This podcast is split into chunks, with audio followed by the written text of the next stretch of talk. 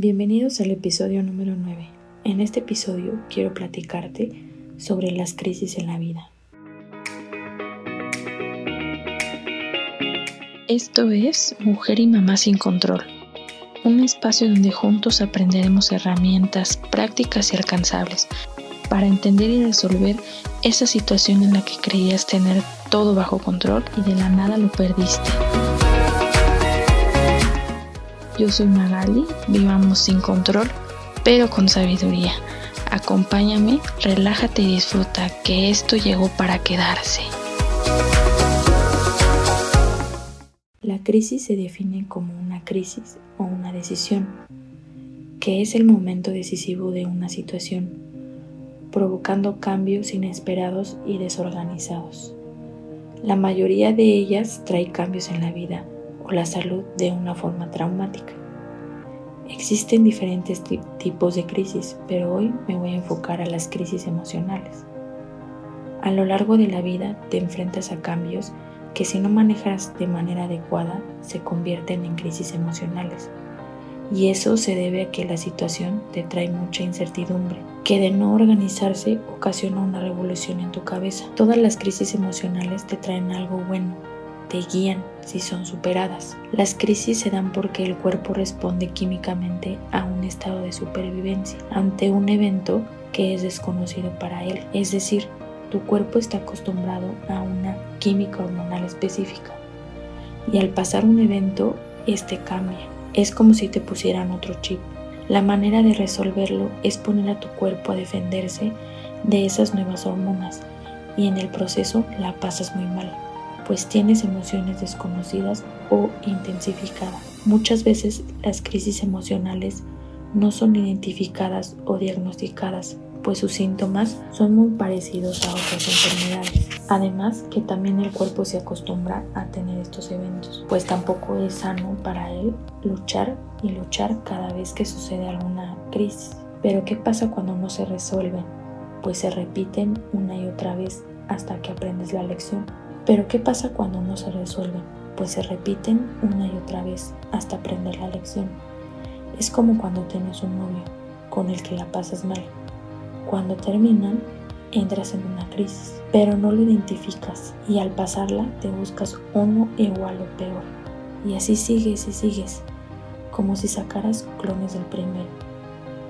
Esas crisis vividas con cada uno van siendo más llevaderas que con el primero pero cada una de ellas te avisa que algo en tu vida no está bien y que debes de cambiar la manera de valorarte, amarte, perdonarte para que esa crisis te lleve al aprendizaje. Es cuando te cae el 20 y que dices, ah, pues eso es lo que me quería enseñar la primera crisis, obvio unas 10 o 15 después. Pues somos de los que pensamos que hay que meter el pie hasta el fondo para poder aprender la lección. Pero ojo con esto, pues es mentira. Si a partir de hoy caes en cuenta de esas crisis, te aseguro que en tu vida habrá mucho menos, pues aprenderás las lecciones antes sin pasar por un sufrimiento largo. Y con esto no quiero decir que se entienda que debes de ser capaz de hacerlo por ti solo, pues es bueno tener ayuda y acompañamiento en esta etapa. Si estás pasando por una crisis emocional, acepta la compañía de tus seres queridos, tu terapeuta o si sabes de alguien o ves de alguna persona que está pasando por esto, ayuda desinteresadamente. Créeme que las personas que te apoyan en estos episodios se vuelven muchísimo más importantes que muchas otras. Todas las crisis pasan por etapas. Es importante que las sepas para poder identificar si te encuentras en alguna de ellas. La primera es la parálisis, cuando el cambio emocional es radical, ocasionando un shock a lo que se veía en el futuro te quedas paralizado ante esa nueva situación, pues tu cuerpo se defiende ante un cambio repentino. Esto se ve mucho en las películas cuando alguna persona es atacada por un depredador, que les dicen que se debe de quedar quieto, porque si no, su vida corre peligro. Pues lo mismo pasa en estas situaciones.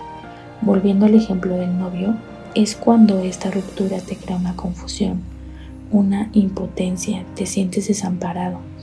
Esto es porque no asimilas lo que está pasando. La segunda etapa es la incertidumbre.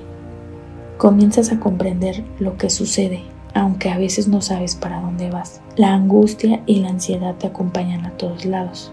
La angustia es la que se fija mucho en tu pasado seguro y la ansiedad te da porque no tienes un futuro certero, no sabes hacia dónde acomodar tus emociones. Además, tus ideas están desordenadas, no sabes lo que deseas, escapas de ellas. Volvamos al ejemplo de las películas. Esto es cuando después de un tiempo que no te mueves por esa situación de que alguien te va a atacar, decides que tienes que actuar. Y eso lo haces para sobrevivir, pero piensas en lo bueno y en lo malo que puede pasar. Depende del lugar hacia donde te quieras mover. Y por ejemplo con los novios pasa exactamente lo mismo. Es cuando analizas mucho todo lo que viviste con esa persona en un pasado. Y también piensas en lo que ya no va a ser en tu futuro. Eres incapaz de afrontar esa situación sin esperanzas ni expectativas de resolver. La tercera etapa es la intrusión. Es cuando te quedas atrapado en tu pasado seguro. Te angustias, te da miedo cualquier cosa. Vives pensando en la crisis en la que estás. Tienes imágenes o pensamientos trágicos, pues sobredimensionas el camino del futuro. Esta es una de las etapas más difíciles, pues estos pensamientos son involuntarios y de no superarse se puede caer en una depresión fuerte o suicidio, pues tu identidad se fragmenta y las condiciones de la vida se vuelven amenazantes. De esta manera, cada que pasa más tiempo se va radicalizando el cambio, aumenta la dificultad para salir de ella y te conduce esto a la desesperación. En el ejemplo del novio es cuando no ves nada malo, recuerdas todo lo bueno que te traía esa relación y eso te hace a que te quedes más en ese lugar, que no pienses en que puedes salir bien sin estar atada a esa persona. Es cuando te cuestionas todo lo que esa persona está haciendo sin ti. Si tiene alguna persona más, si es feliz, que está disfrutando la vida más que nunca porque no está contigo.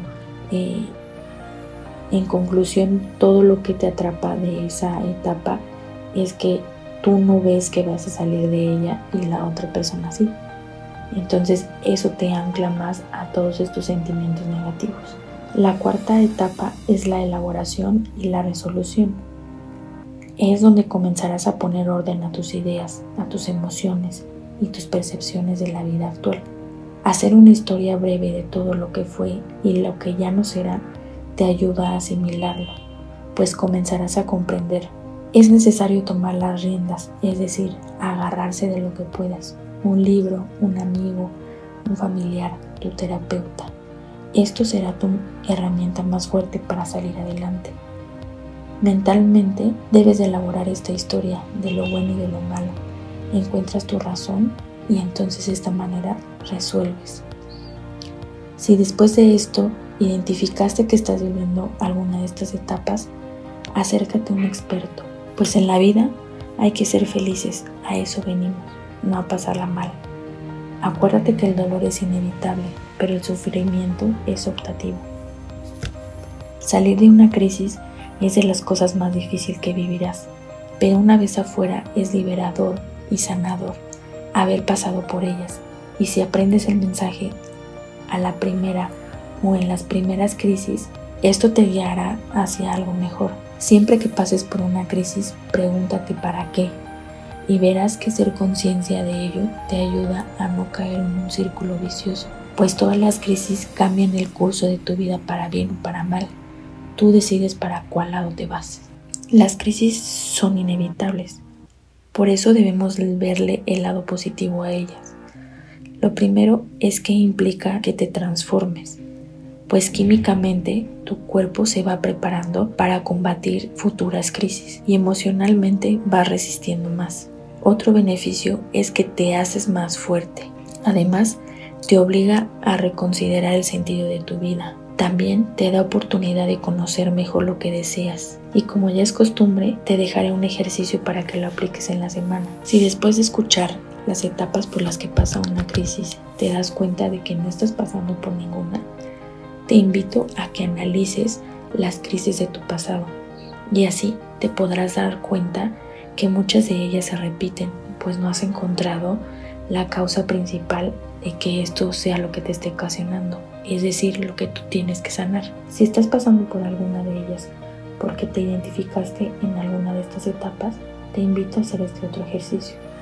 El primero es que debes de dibujar un punto en una hoja del tamaño que tú quieras o del que más bien del tamaño que tú sientas esa crisis en tu cuerpo. Lo tienes que eh, mirar fijamente y anotar todo lo que ese punto representa. El tamaño, lo que te hace sentir eh, al momento de mirarlo. Puedes eh, decir es muy pequeño, es mediano, muy grande. Hacer una descripción. Después tienes que dejar ese cuaderno en algún lugar y alejarte lo más que puedas sin perder ese punto de vista. Ahora, teniéndolo un poco más lejos, te darás cuenta que si no enfocas toda tu atención en ese punto, esta se vuelve mucho más pequeña. Es decir, tu ojo tiene una perspectiva más amplia que cuando lo veías fijamente. Pues esto pasa con las crisis. Si nosotros nos enfocamos en lo que está pasando en ese momento sin ver lo que tenemos alrededor, más difícil será que salgas de ella. Entonces, si tú alejas un poquito esa crisis de tu mente todos los días, te darás cuenta que hay muchas cosas a tu alrededor que te rodean y que eso es lo que te va a ayudar a que salgas adelante. El segundo punto es que te deshagas de algo que te recuerde esa crisis para liberarte, pues al hacerlo fluyes con la situación, no te aferras a ello, no tienes recuerdos dolorosos. Es como si tu mochila fuera más ligera en el camino y eso va a hacer que ese camino sea más corto, pues no vas a cargar todo ese peso en tus hombros. Lo segundo que debes de hacer es comprender tu crisis. Vívela, siéntela, analízala, cuestiónate, entiende el para qué, observa tus emociones, cierra tus ojos y siéntelas de dónde vienen, en dónde se localizan, lo que te causan. Imagínate sin ese dolor, sánalo. Imagínate sin ese dolor, sano, limpio, completo. Después de imaginarte así, tienes que respirar profundo y abrir tus ojos. Este ejercicio debe de ser de esta manera, porque al tener los ojos cerrados eres más consciente de lo que pasa dentro de tu cuerpo. Si puedes, haz un registro de todo lo que sentiste en ese momento para que seas más consciente de lo que está pasando. Y el cuarto punto es transformarte. Cambia tus valores y tu actitud después de esta crisis. Evalúa tu vida. Esta es la oportunidad de una crisis. Si tu pasado no lo puedes cambiar, el presente sí. Esto es lo que tienes. Y por último, quiero darte un ejemplo. Imagínate que tú eres un escultor y que tienes una barra que tienes que tallar. Cada que tú vas pegando con tu cincel, vas a ir modelando lo que tú quieres. Imagínate que esa figura que tienes en mente es la vida que tú deseas y que cada que tú haces un corte es la crisis que vives. Si haces que estos cortes sean mayores sin parar y tratar de resolverlo toda la primera, esa escultura muy pronto va a ser la que tú deseas. Ahora, imagínate que no lo haces así, que cada que tú tienes una crisis es como si quitaras una parte de esa barra y la dejaras así. Si sigues sin tener ese enfoque, lo único que va a pasar es que desperdiciarás años en poder sacar esa escultura que tanto tú quieres. Todas las crisis son un riesgo, pero también una oportunidad, y eso siempre lo debes de tener claro. Y te quiero regalar una frase que encontré que decía Shakespeare, que es el grado de acierto de una acción en los momentos de crisis marca la diferencia entre la miseria y la fortuna. Como lo repetí, tú sabes de qué lado vas a jugar. Muchas gracias. Nos vemos el próximo capítulo.